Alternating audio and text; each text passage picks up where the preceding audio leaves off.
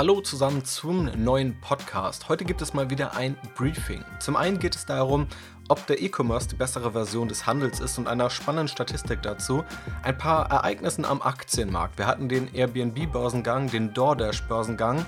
Wir haben eine interessante Auswertung zum Premium-Aktienfonds von Dirk Müller.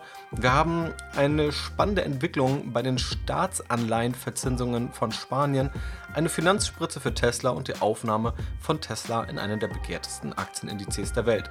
Außerdem habe ich was zum Schmunzeln mitgebracht, wo es um Dirk Müller und Wirecard geht und auch drei Lektionen daraus. Heute steht einmal Facebook als Aktie im, Mittelpunkt und der eine Milliarde Kauf des Unternehmens Customer von Facebook und eine Grafik, die ich dir empfehlen möchte.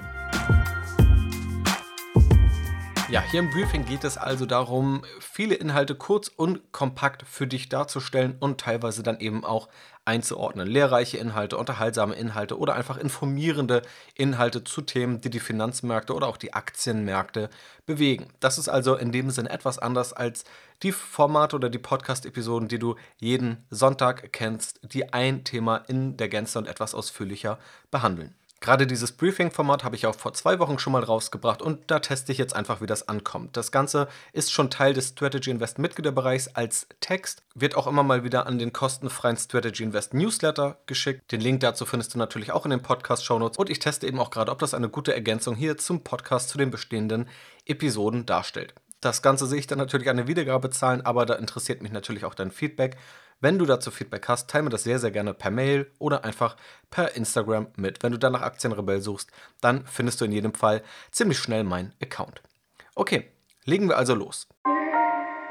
Ist der E-Commerce, also der Onlinehandel, die bessere Version des Handels? Alexander Graf, seines Zeichens selbst Gründer, CEO von Spriker, einem hochbewerteten E-Commerce-Softwareunternehmen und auch Podcast-Host des wohl größten E-Commerce-Podcasts Deutschlands, und zwar dem Kassenzone-Podcast, fasst eine Studie auf, die in der ARD präsentiert wurde. Und da zitiere ich ihn von seinem Blog. Er schreibt, am 20.11.2020 gab es in der Sendung Börse vor 8 ein Ereignis, das so wahrscheinlich nur alle 10 Jahre vorkommt. Ganz nonchalant wurde dem Logistikaspekt des Onlinehandels bescheinigt, dass dieser klimagünstiger sei als ein vergleichbarer Einkauf im stationären Geschäft.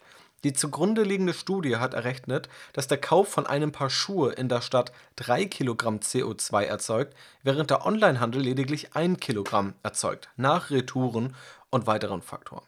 Zitat Ende. Der Onlinehandel ist demnach, nach dieser Studie, die da gezeigt wurde, klimafreundlicher als der Einzelhandel. Das Ganze wurde übrigens vom Öko-Institut und dem Deutschen Cleantech-Institut durchgeführt. Diese Erkenntnis scheint aber im gesellschaftlichen Diskurs noch nicht wirklich angekommen zu sein, obwohl auch beispielsweise Quarks schon 2018 unterm Strich zu dieser Erkenntnis kam. Natürlich gibt es da auch noch mehr Faktoren oder Faktoren, die das Ganze individuell beeinflussen, beispielsweise ob mit Fahrrad, öffentlichen Verkehrsmitteln oder mit dem Auto eingekauft wird. Auch das wurde aber zumindest näherungsweise berücksichtigt.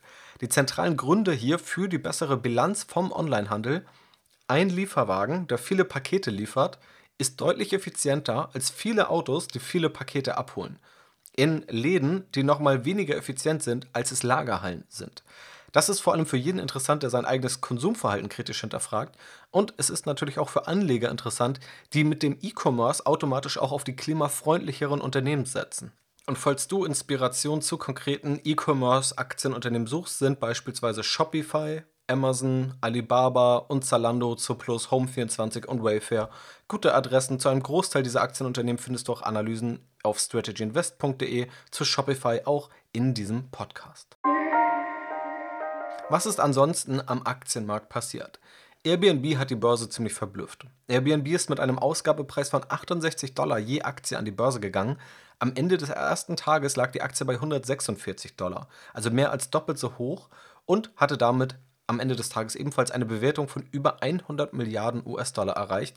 Damit wäre Airbnb zum Vergleich heute unter den Top 5 DAX-Konzernen. Und auch DoorDash verblüfft an der Börse. Die Aktie vom Essenslieferdienst aus den USA ist mit 102 US-Dollar je Aktie an die Börse gegangen und kurzzeitig auf 200 Dollar am ersten Handelstag hochgeschossen. Mittlerweile hat sich die Aktie eher in der Region 160 bis 170 Dollar eingependelt und auch andere Essenslieferdienste wie Delivery Hero haben zuletzt gewonnen, vielleicht auch dadurch, dass der DoorDash IPO so gut angenommen worden ist. Also wir haben starke IPOs, was tatsächlich historisch überhaupt nicht der Fall war, aber die letzten Börsengänge, zu einem großen Teil zumindest, waren ja sehr, sehr stark und sind sehr, sehr stark am ersten Tag direkt nach oben gegangen. Außerdem erzielt Dirk Müller den Platz 1358. Finanzjournalist Daniel D. Eckert, der auch für die Welt schreibt, schreibt über Dirk Müller, einen der bekanntesten Fondsmanager Deutschlands, und da zitiere ich: Der Dirk Müller Premium Aktien R hat in fünf Jahren eine Performance von minus 0,8% geschafft und findet sich damit auf Platz 1358 von 1612 ausgewerteten Fonds. Zum Vergleich: Ein DAX-ETF brachte 22,4% plus. Für Anleger hieß das also: Besser DAX als Mr. DAX. Zitat Ende. Und ich glaube, genauso wie wir hier über Aktien oder ETFs sprechen, kann man hier eben auch über konkrete aktiv gemanagte Fonds sprechen. Außerdem kann man Spanien nun Geld leihen, und zwar für einen Zins von 0%. Der Zins für die zehnjährigen Staatsanleihen aus Spanien sind nämlich vor kurzem auf 0% gefallen. Die Ursache ist natürlich der Negativzins, der sonst droht, wenn du dein Geld oder wenn große Versicherer ihr Geld beispielsweise woanders anlegen oder auf vielen deutschen Konten halten und anscheinend aber auch das große Vertrauen, das die Finanzmärkte der Rückzahlungsfähigkeit der Euro-Staaten zuschreiben und selbst den Staaten der Eurozone, die, wie Spanien, ja zuletzt auch einige Probleme hatten. Außerdem geht es nochmal um Tesla. Tesla bekommt nämlich eine Finanzspritze und einen Platz im SP 500. Tesla strebt und zwar zum dritten Mal in diesem Jahr eine Kapitalerhöhung an, möchte also neues Geld am Kapitalmarkt einsammeln. Dieses Mal wird angepeilt, 5 Milliarden US-Dollar aufzunehmen. Und das ist wohl eine ziemlich kluge Entscheidung, weil auch Tesla weiß, dass es sinnvoll ist, zu dem aktuell hohen Bewertungsniveau der Tesla-Aktie Geld aufzunehmen. Außerdem ist Tesla am 21. Dezember 2020, wie auch schon länger erwartet oder vorher schon antizipiert, in den elitären Kreis des SP 500, also des US-amerikanischen Aktienindizes, aufgenommen worden. Auch viele passive Indexanleger sind nun also auch Tesla-Aktionäre. Und ob sich das auszahlt, wird die Zeit natürlich zeigen. Mehr dazu erfährst du sowohl in der Tesla-Aktienanalyse auf Strategy Invest, aber auch in der Tesla-Aktienanalyse, die ich hier im Podcast schon mal veröffentlicht habe. Außerdem gibt es was zum Schmunzeln und ganz zentral auch etwas zum Lernen. Und zwar geht es noch einmal um Dirk Müller. Ich habe ja bereits Daniel Eckert zitiert, der mal ja, viele Fonds ausgewertet hat, unter anderem eben auch den Fonds von Dirk Müller. Und da bin ich nun zuletzt auf einen Interviewausschnitt von Dirk Müller gestoßen. Und darin spricht er 2018 über seine Wirecard-Analyse. Und klar, Wirecard selbst ist mittlerweile ein alter Schuh. Ich habe ja auch in dem Podcast hier, als es ganz aktuell war, darüber gesprochen. Habe tatsächlich auch davor gesagt, dass es in meinen Augen eine Zockeraktie ist, ohne natürlich zu wissen, in welche Richtung das geht. Ich weiß auch, dass viele Hörer dieses Podcasts auch in Wirecard investiert haben und auch viele große Investoren haben ja in Wirecard investiert. Das heißt, im Nachhinein zu sagen, es war total einfach, das zu erkennen, äh, das wäre, glaube ich, gelogen. Also im Nachhinein ist jeder immer sehr klug. Darum soll es aber überhaupt nicht gehen. Also ich glaube, es war nicht einfach zu erkennen. Man musste sich nur vorher definitiv des Risikos bewusst sein, dass Wirecard natürlich eine riskante Aktie ist und dass man da nicht den gleichen Einblick hat, den Wirtschaftsprüfer haben, wo man ja auch heute weiß, selbst Wirtschaftsprüfer hatten diesen nicht. Das heißt, es geht hier definitiv nicht darum zu sagen, im Nachhinein war man klüger, sondern um drei ganz andere Lektionen aus dem Interviewausschnitt. Über den Link zu dem Briefing findest du nochmal den Videoclip, den habe ich da eingebunden. Ich zitiere es hier einmal wörtlich für dich, aber ich empfehle dir das Original, wenn du etwas schmunzeln möchtest. Und zwar sagt Dirk Müller, angesprochen auf seine Lieblingsaktien, die Wirecard, die haben wir auch im Fonds, ist uns seit Beginn an eine Lieblingsaktie. Die war zwischendurch in allen möglichen Medien totgeschrieben. Oh, die gehen pleite und was weiß ich alles. Ja, der Skandal war, dass ein Skandal gemacht wurde, der keiner war. Der Interviewer sagt, genau, ja, ja. Und versucht wurde, die Aktie zu drücken. Und Gott sei Dank haben wir unsere Hausaufgaben selbst gemacht und nicht nur irgendwelche Zeitungen gelesen, sondern haben selbst analysiert und haben gesagt, das ist Bullshit. Wir haben das Unternehmen bis ins letzte Detail überprüft, bis in die letzte Fußnote. Das ist sauber und das ist vollkommen unterbewertet. Wir haben massiv nachgekauft und das Unternehmen ist natürlich super gelaufen. Zitat Ende. Natürlich kann jeder mal falsch liegen und auch bei Wirecard, wie gesagt, haben viele Investoren falsch gelegen. Das allein ist überhaupt keine Meldung wert. Auch wenn man hier sicherlich nochmal hinterfragen kann, was Dirk Müller wirklich meint, wenn er sagt, er hat seine Hausaufgaben gemacht und ein Unternehmen bis ins letzte Detail überprüft und sagt, Wirecard ist sauber. Also das könnte man definitiv nochmal kritisch hinterfragen. Hier gibt es aber vor allem drei wichtige Lektionen, die du wissen solltest und die eigentlich auch Dirk Müller wissen sollte. Erstens falsches Risikobewusstsein. Du kannst als Außenstehender nie ein Unternehmen bis ins letzte Detail prüfen, auch wenn Dirk Miller hier so tut, als könnte er es. Zweitens, freu dich nicht zu früh. Nur weil eine Aktie steigt, heißt es nicht, dass du mit deiner These recht hattest. Das zeigt auch die Dotcom-Blase, in der Internetunternehmen zeitweise völlig überbewertet waren, aber die Leute, die darin investiert hatten, zu dem Zeitpunkt der Überbewertung dachten, sie wären die besten Investoren der Welt. Und drittens, Nutze Wahrscheinlichkeiten statt Garantien. Es geht nämlich immer um Wahrscheinlichkeiten und diese möglichst positiv zu gestalten, aber nicht darum, mit 100%iger Gewissheit zu investieren, auch wenn das hier suggeriert wird. Also jeder macht mal Fehler, ich hoffe aber, dass du deine Fehler mit diesen drei Lektionen minimieren kannst. Außerdem steht heute eine Aktie im Mittelpunkt, und zwar Facebook und der Kauf des Unternehmens Customer von Facebook. Und zwar hat Facebook eine Milliarde US-Dollar auf den Tisch gelegt, um Customer zu kaufen. Was steckt dahinter? Customer selbst möchte den Kundensupport und Kundenservice revolutionieren.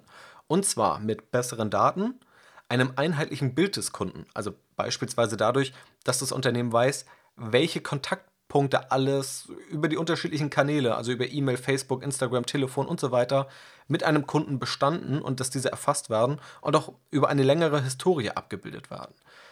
Das ist vereinfacht gesagt das, was Customer macht. Und was hat Facebook jetzt aber davon? Warum bezahlt Facebook also eine Milliarde US-Dollar für das Unternehmen?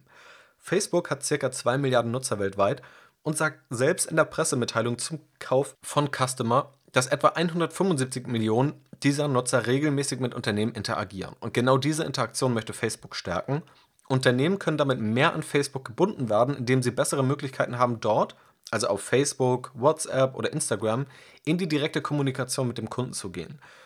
Dadurch könnte dann zum einen ein neuer Erlösstrom aufgemacht werden, in dem Unternehmen nicht nur Werbung über Facebook schalten, wie es jetzt der Fall ist, sondern auch für Kundenservice-Lösungen zahlen. Und auch die Werbung kann womöglich profitieren, wenn beispielsweise Werbeanzeigen zielgenauer geschaltet werden können durch eine genauere Abbildung der Kundenbeziehung. Es zeigt also stark die strategische Richtung. Und das ist ja auch ein ganz wichtiger Punkt, nicht nur zu gucken, was vielleicht ein Unternehmen sagt, sondern auch zu gucken, was ein Unternehmen in der Praxis macht, in die Facebook gehen möchte und die ich ja auch in der Facebook-Aktienanalyse schon herausgestellt habe.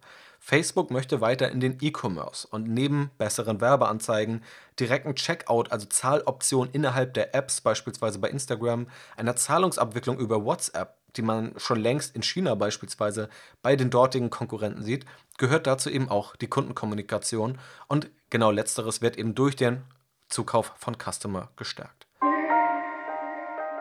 Außerdem abschließend noch eine Grafik, die du dir sehr, sehr gerne anschauen kannst.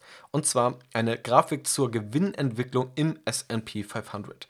Ganz viel wird ja in Medien immer über Preise, also Aktienkurse oder irgendwelche Indexstände gesprochen. Und immer wieder gibt es welche, die sich darauf beziehen, die den ganzen Tag sich eben diese Preise und Indexstände angucken.